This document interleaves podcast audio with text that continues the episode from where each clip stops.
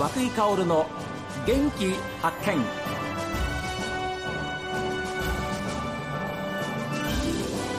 おはようございます。和久井薫です。和久井薫の元気発見。一日の始まりは私が発見した北海道の元気な人と出会っていただきます。今週は北海道新幹線開業から7年です。北海道の玄関口木古内町の鈴木真也町長にお話を伺っています。観光資源も経済圏もそうですけども一つの町では限界がありますから、えーあの他の町と連携を広域で連携をしながら、はい、あの町づくりも観光も進めていかなきゃいけないかなと、うん、そのような取り組みを今しております。ですのであのモンベルのですね、うん、あのフレンド登録もですね、はい。えー、木古内駅活用推進協議会という協議会があってですね、えー、西部4町と檜山の5町の9町があの新木古内駅活用推進協議会というまあ、協議会があるんですが、えで事務局が木古内で会長私なんですよ。あらそうなんですか、はい、で去年1年間はですね全部の町長さんに会いに行って、えトップセールス事業ということで YouTube をですね、え他の町長さんにと一緒に撮ってですね松前町長さんにはあの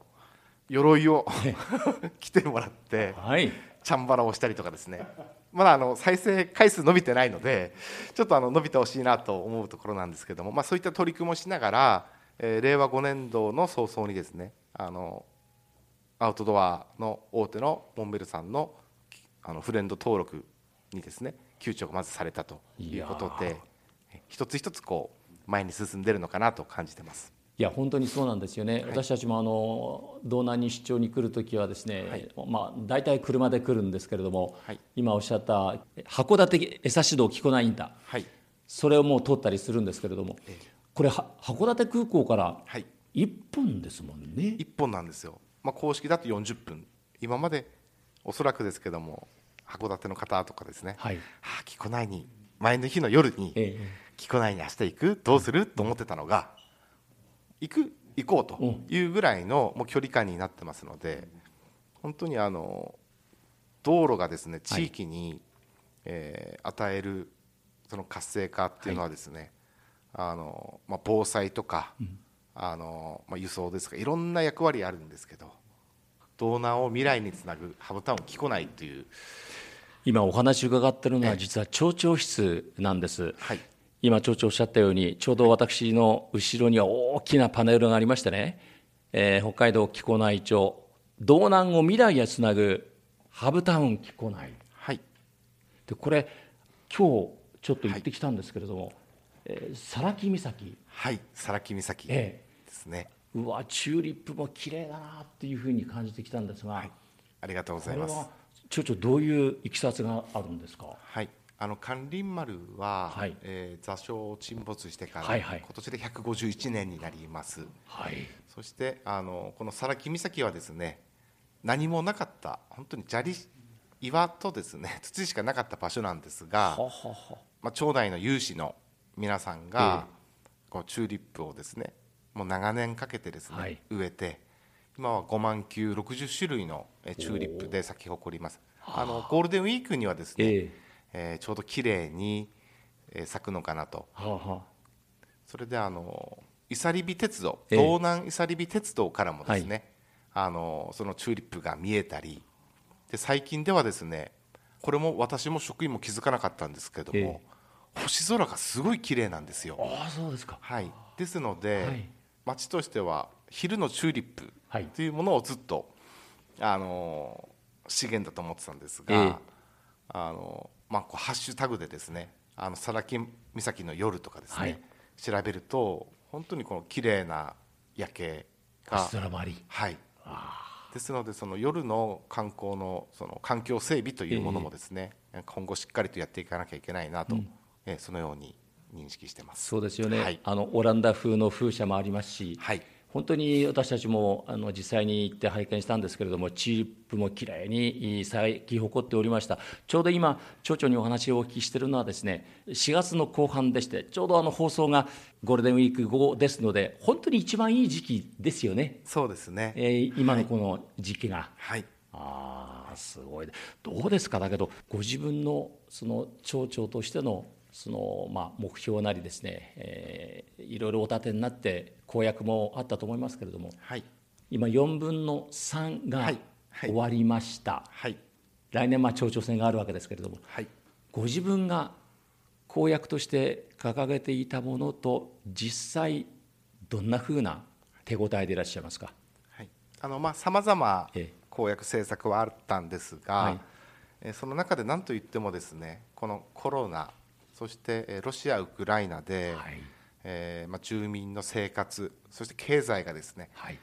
特にまた一次産業もですね極めて厳しい状況ですのでまずは町として生活を守ると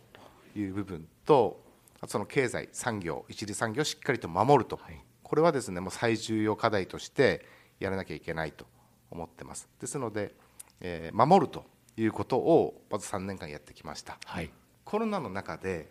大変だったこともあるんですが、ええ、コロナがあったからこそこのいわゆる DX デジタル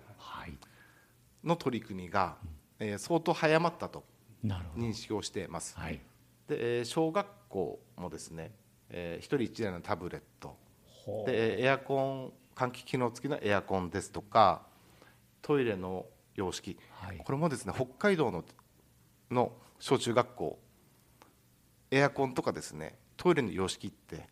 びっくりするぐらい設置率低いんですよ。あそうなんですかあの大人が働く会社では当たり前の環境が、はい、子どもたちはまだ昭和のままだったと。将来のね大切な子どもたちですよ。そうなんです、えー、ですのでそういったあの環境整備もですねコロナがあったからこそ大胆に大幅にできたということもあります。で、えー、入学お祝い金とかですね、はい、あと、えー、子ども園ですと、えー、全て無料にしたりとかですね。あの本当に子どもの政策っていうのは、えーまあ、できる限りのことはやってきてますので、うん、まあ、これは本当にあの道内を見ても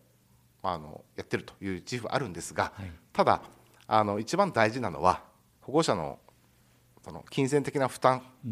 っていうものはですね基本的には私はやっぱり国が大きい方向性を出すべきだと思ってて、はいはい、ただ今の現状それがありませんから、うん、町として政治的判断で子どもたちの環境のためにですね何かもっと、えー、やらなきゃいけないと支援しなきゃいけないというところでやってるんですけど、うん、ただやはりその私たちが学んでいなかったプログラミング、はい、デジタル教育、これはですね本当にあの力入れなきゃいけないと。